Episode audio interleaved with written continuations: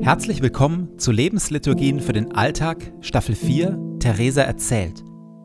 Wir tauchen ein in das Leben von Theresa von Avila, einer der faszinierendsten Frauen der Kirchengeschichte. Mystikerin, Klostergründerin und Schriftstellerin. Radikal, liebenswert, ungezähmt und demütig. Eine, die Gott auf tiefste Weise erlebt hat und davon berührend und herausfordernd erzählt. Jede Lebensliturgie beginnt und endet mit Gebeten, die immer gleich bleiben. Biografische Erzählungen und Impulse in der Mitte wechseln. Am intensivsten wirken die Lebensliturgien, wenn sie in Ruhe angehört werden. Und jetzt viel Freude damit.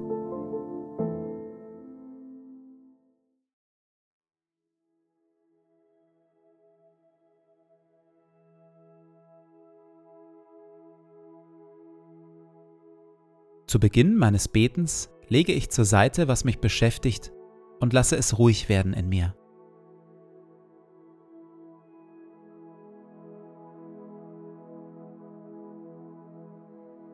Ich atme langsam und bewusst.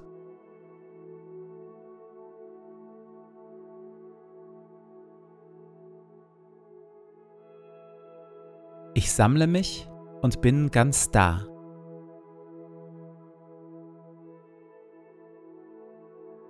Herr, auch du bist da, wohnst in mir und füllst mich mit deiner Liebe.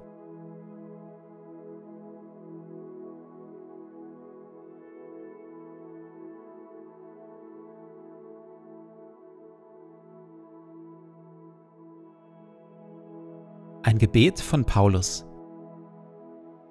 Und so kniee ich nieder vor dem Vater, dem wahren Ursprung von allem, der unerschöpflich reich ist an Macht und Herrlichkeit.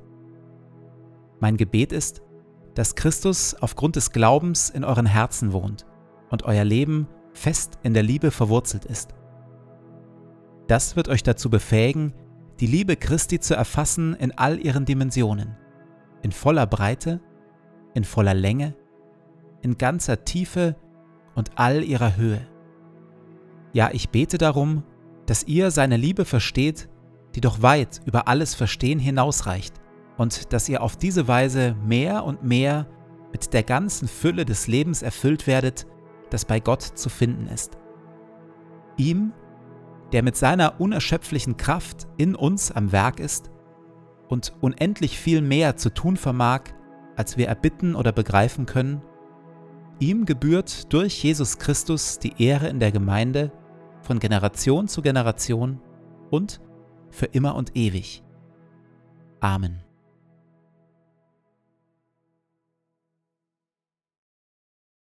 Nach außen wirkt Theresa auf viele Menschen unglaublich stark und entschlossen.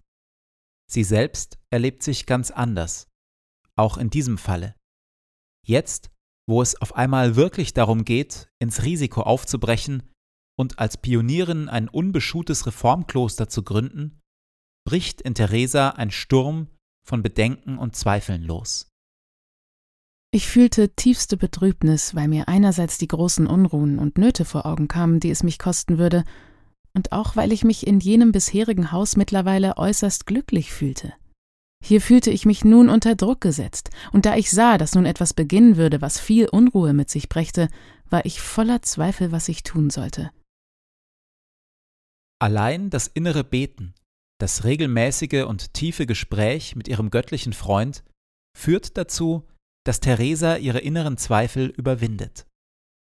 Aber der Herr sprach zu mir immer wieder davon und führte so viele Gründe und Gegengründe ins Feld, dass ich schon einsah, dass sie eindeutig waren und es sein Wille war. Aber nicht nur in Theresa, sondern auch um Theresa herum bricht ein gewaltiger Sturm los, als ihre Pläne bekannt werden.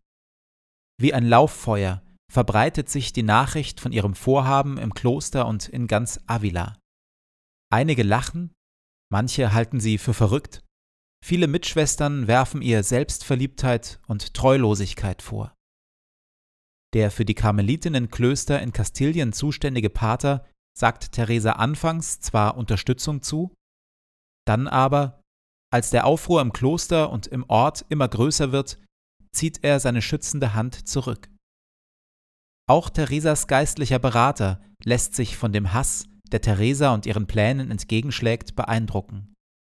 Er interpretiert den vielfachen Widerstand als Beweis dafür, dass es sich bei den Plänen um Träumereien handelt und Theresa sich damit lediglich in den Vordergrund spielen möchte.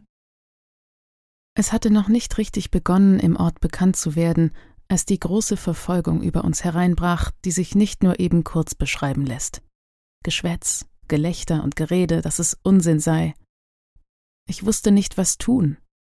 Zum Teil schien sie mir recht zu haben.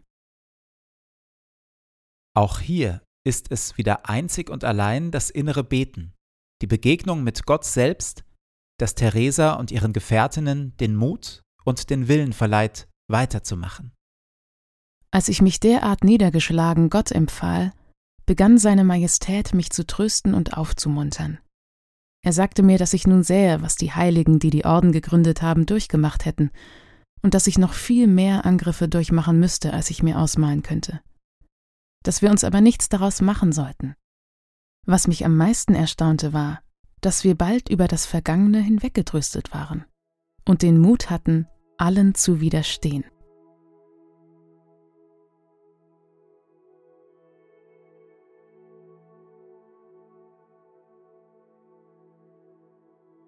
In welchem Bereich meines Lebens wünsche ich mir mehr innere Stärke und mehr Klarheit von Gott? In der Stille bitte ich ihn darum.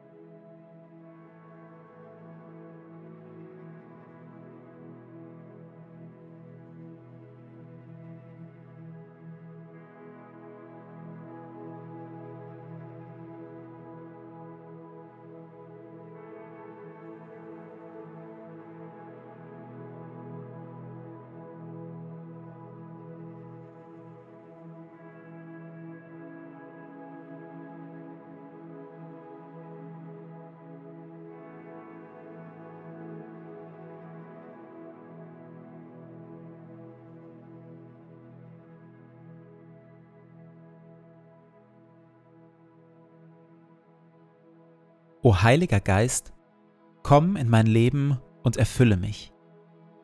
Ich für mich bin nichts weiter als ein leeres, zerbrechliches Gefäß. Erfülle mich, auf dass ich ein Leben aus deiner Kraft lebe. Ein Leben voller Güte und Wahrheit. Ein Leben voller Schönheit und Liebe. Ein Leben voller Weisheit, Geduld und Stärke aber vor allem lass Christus in mir Gestalt gewinnen.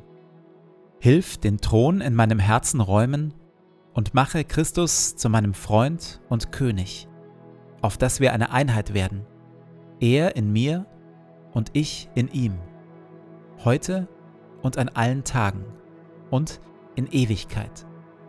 Amen.